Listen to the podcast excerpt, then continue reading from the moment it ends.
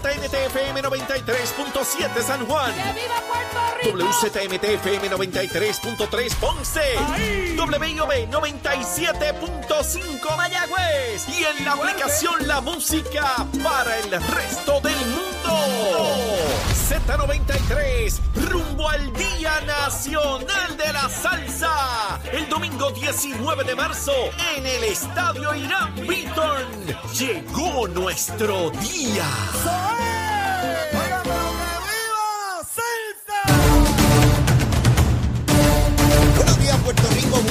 América. Comienza Nación Z Nacional hoy miércoles 22 de febrero del año 2023. Contento de estar con todos ustedes. Les habla Leo Díaz, como siempre, a través de Z93, la emisora nacional de la salsa, la aplicación La Música y también nuestra página de Facebook de Nación Z.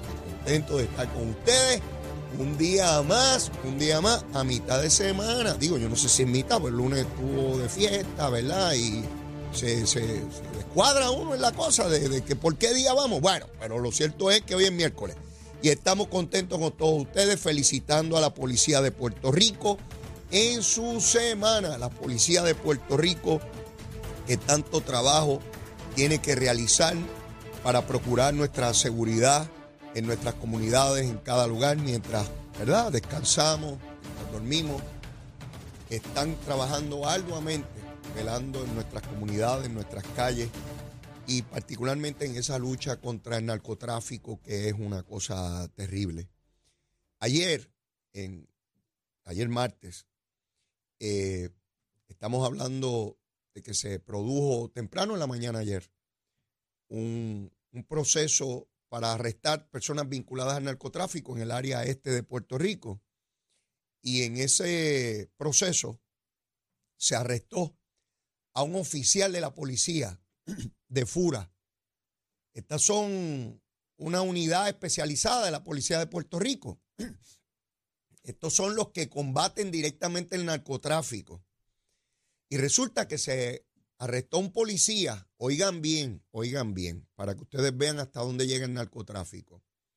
Este policía se alega por las autoridades, estaba contratado por el narcotráfico y le daba las rutas de vigilancia a los narcos. En otras palabras, este oficial de la policía de Puerto Rico ponía en peligro la vida de sus propios compañeros. Los exponía al narcotráfico. Porque él, conociendo por dónde se iban a producir las vigilancias y los operativos, le notificaba a los narcotraficantes, mira, no te vayas por ahí, vete por acá, porque los muchachos van a estar por aquí y por allá. Uno piensa en eso y es terrible. Obviamente estamos hablando de los menos. La inmensa mayoría de los policías se ponen ese uniforme y lo honran todos los días, todos los días, haciendo un trabajo eh, de los más peligrosos que puede haber, porque tan pronto se ponen ese uniforme, son blancos de los delincuentes. Y lo hemos visto, ¿verdad? En tiroteos y todo ese tipo de cosas. Vimos hace un, unas semanas atrás en el oeste cómo hirieron dos oficiales de la policía. Vimos como un oficial federal que patrulla en nuestras costas fue abatido a tiros eh, hace ya un tiempito atrás también. Así que es una semana sumamente importante. Yo sé que hay sectores que se encargan aquí todos los días de criminalizar a la policía y de, recuerdo también hace poco, donde un oficial tuvo que utilizar un taser, una cosa de estas que transmite electricidad y para neutralizar a una mujer. Y pusieron parte de un video donde parecía que el policía era un abusador. Cuando pusieron todo el video, pues la, la, la cuestión cambió, ¿verdad? Eh, es esta mentalidad de que si es policía tiene que ser malo para algunos sectores. Y gracias a Dios, pues son minoritarios también. Pueden haber, oficiales que eh, violen la ley, como ocurre en cualquier profesión y en cualquier desempeño humano, políticos, religiosos, deportistas, profesionales, de, de todo tipo, porque así somos, así somos los seres humanos. Podemos fallar en cualquier momento. Pero eso no quiere decir que criminalicemos o estereotipemos o etiquetemos eh, a un sector en particular. Así que a la Policía de Puerto Rico, gracias, gracias por esa labor inmensa que hacen todos los días. A propósito, ayer también se realizó en ese operativo y arrestaron a cabecillas de, de narcotraficantes. Y en la tarde de ayer se notificó que en una embarcación que entraba a la bahía de San Juan, un barco, un barco, por la parte de abajo traía Déjenme ver, hice la anotación por aquí, creo que era 45 kilos de cocaína debajo del barco. Mire, traen la droga por donde sea, hasta en el estómago, hasta en los intestinos. Sí, hay gente que por unos pesitos se traga ese material y algunos están muertos porque sencillamente se rompen los paquetes donde están y mueren intoxicados. Debajo del barco estaba, y de lo que leí estaba la marítima del municipio de San Juan, los buzos que tiene el municipio de San Juan, fueron los que colaboraron en esto para identificarlo. Así que ya ustedes ven, la semana de la policía, la policía arrestando narcotraficantes, interviniendo en, en, los lugares donde se produce este, este flagelo del narcotráfico. Ese mismo día arrestan a un oficial que traicionaba su uniforme y su juramento. Eh, eh, y ese mismo día agarran droga debajo de un barco y ese mismo día, ayer, lamentablemente, pues recibimos la noticia de un niñito de solo cuatro años que murió en un residencial público en Cataño. Estaba en un cumpleaños junto a otros niños y entraron unos individuos enmascarados a procurar asesinar a alguien que se supone que está en el narcotráfico y como ya se ha hecho costumbre, pues a mansalva a disparar y, e hirieron tres niños. Lo que pasa es que eh, dos, pues gracias a Dios no, no murieron, pero lamentablemente un tercero sí falleció. Una tragedia enorme. Se ha conformado un grupo de trabajo especial para identificar a los gatilleros. Yo les he dicho aquí, esto no lo va a decir ningún político, no pueden. Políticos se supone que digan cosas, pero hay cosas que no pueden decir. Esa cuestión de estar disparando donde quiera se va a acabar el día que den una instrucción en las cárceles de Puerto Rico. Así funciona esto del bajo mundo, no es de otra manera. En el barrio donde yo me crié era así. Cuando den la orden en las cárceles de que los que maten a Mansalva a tiro los van a liquidar allá adentro, se acabó el guajetaca. Se acabó. ¿Eh? Hasta que el narcotráfico y los bandidos no digan, mire, aquí entre nosotros no puede haber gente de afuera eso de estar matando a los hijos, a los hermanos en la calle, inocente. El día que los muchachos den la orden allá, se acabó el julepeste. No es porque lo diga la policía ni porque lo diga la ley. Así funciona la calle. Yo me crié allí, yo vi cómo era. No me pueden venir a hablar gusanga. Pueden ponerle 100 mil años de cárcel y lo van a seguir haciendo. Los muchachos están allí. Ahora, el día que sepan que van y matan allá, pero que en el punto de ellos los van a limpiar porque están calentando el punto, se acabó el julepe. Se acabó. Esto no se lo pueden decir los políticos que pierden votos. Ya, como yo, yo perdí, puedo decir lo que quiera. Ya yo perdí. Y no puedo perder dos veces porque no estoy corriendo.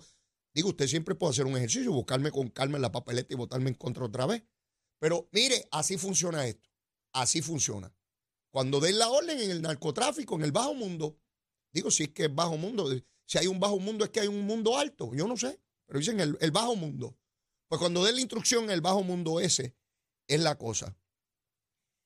Ningún Estado, ningún gobierno tiene dinero suficiente para combatir el narcotráfico porque el narcotráfico por cada dólar que pone el Estado tiene 20 dólares o 100 dólares para combatirlo. Pero no solo eso, le compra oficiales como ese que se alega trabajando en fura y le daba a los narcotraficantes la ruta para que pudiesen evadir la vigilancia policiaca.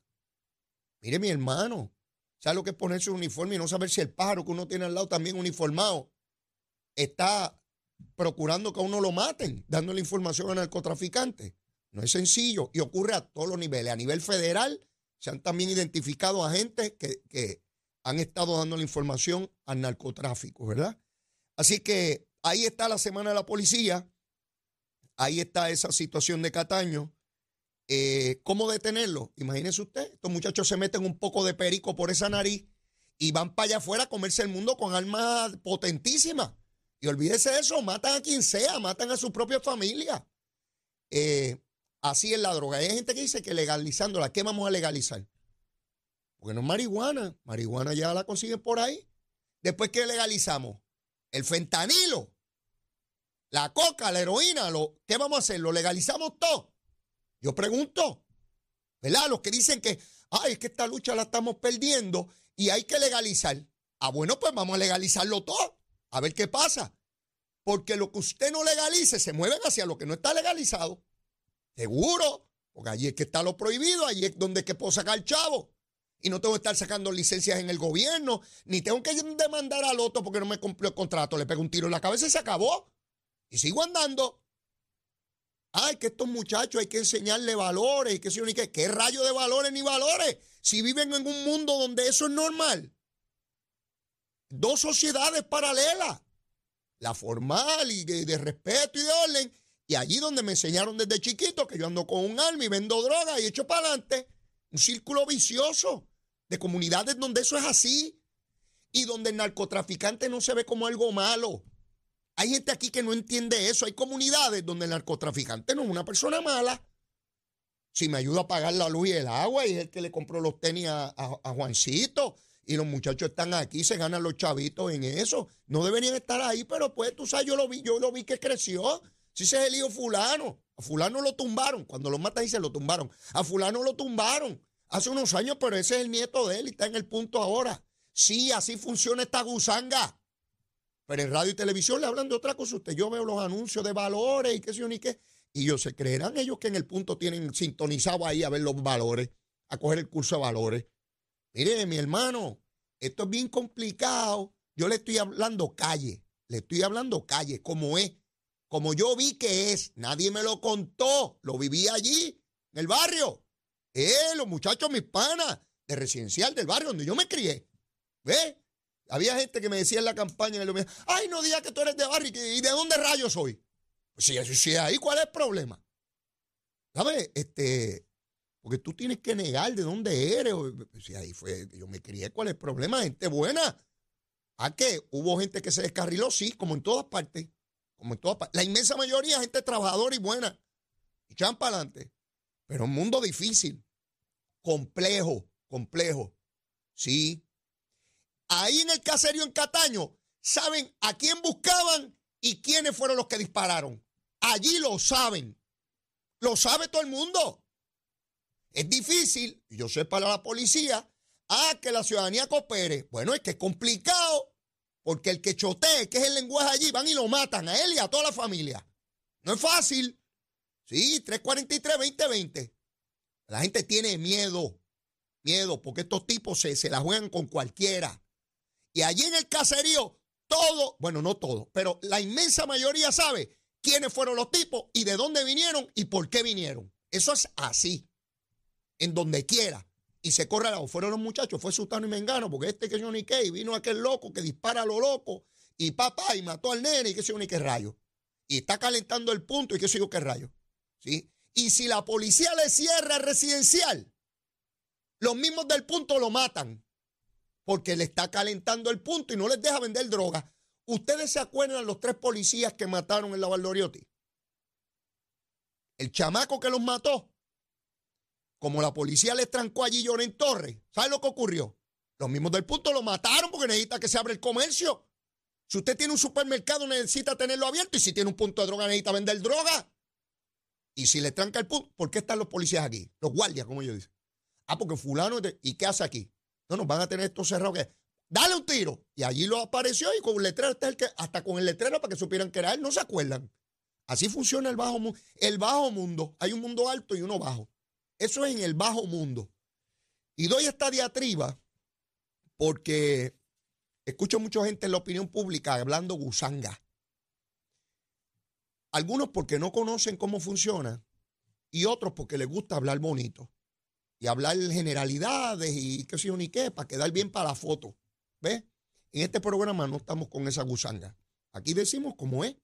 Alguna gente le va a gustar y otros no. Pero ya usted sabe cómo es la cosita. Me vota en contra rápido. El leito está loco y, y se acabó.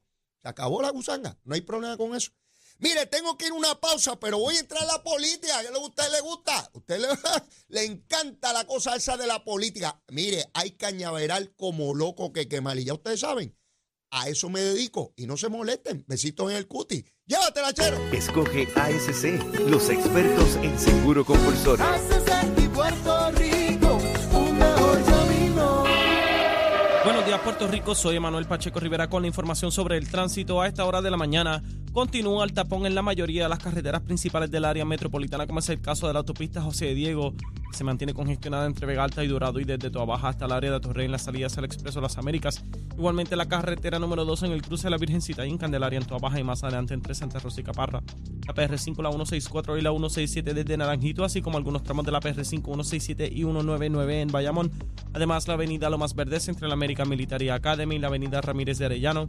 La 165 entre Cataña y Guaynabo en la intersección con la PR22, así como el expreso Valdeoriotti de Castro desde la confluencia con la ruta 66 hasta el área del aeropuerto y más adelante, cerca de la entrada al túnel Minillas en Santurce, el ramal 8 y la avenida 65 de Infantería en Carolina, el expreso de Trujillo en dirección a Río Piedras, la 176, 177 y la 199 en Cupey y la autopista Luisa Ferré entre Montelledra y la zona del Centro Médico en Río Piedras y más al sur en Caguas. Además, la 30 desde la colindancia desde Juncos y Gurabo hasta la intersección con la 52 y la número 1. Ahora pasamos al informe del tiempo. El Servicio Nacional de Meteorología pronostica para hoy la llegada de aguaceros pasajeros en la medida en que una banda de nubosidad está actualmente acercándose a las islas. En la tarde es posible que se desarrollen aguaceros en el suroeste, pero estos no deben ser muy significativos y serán breves. Los vientos estarán de 15 a 20 millas por hora con ráfagas más fuertes de hasta 30 millas por hora y las temperaturas rondarán en los altos 80 grados en las zonas costeras y en los medios a, medios a altos 70 grados en las zonas montañosas. Hasta aquí el tiempo les informó Emanuel Pacheco Rivera. Yo les espero en mi próxima intervención aquí en Nación Z Nacional, que usted sintoniza a través de la emisora nacional de la salsa Z93.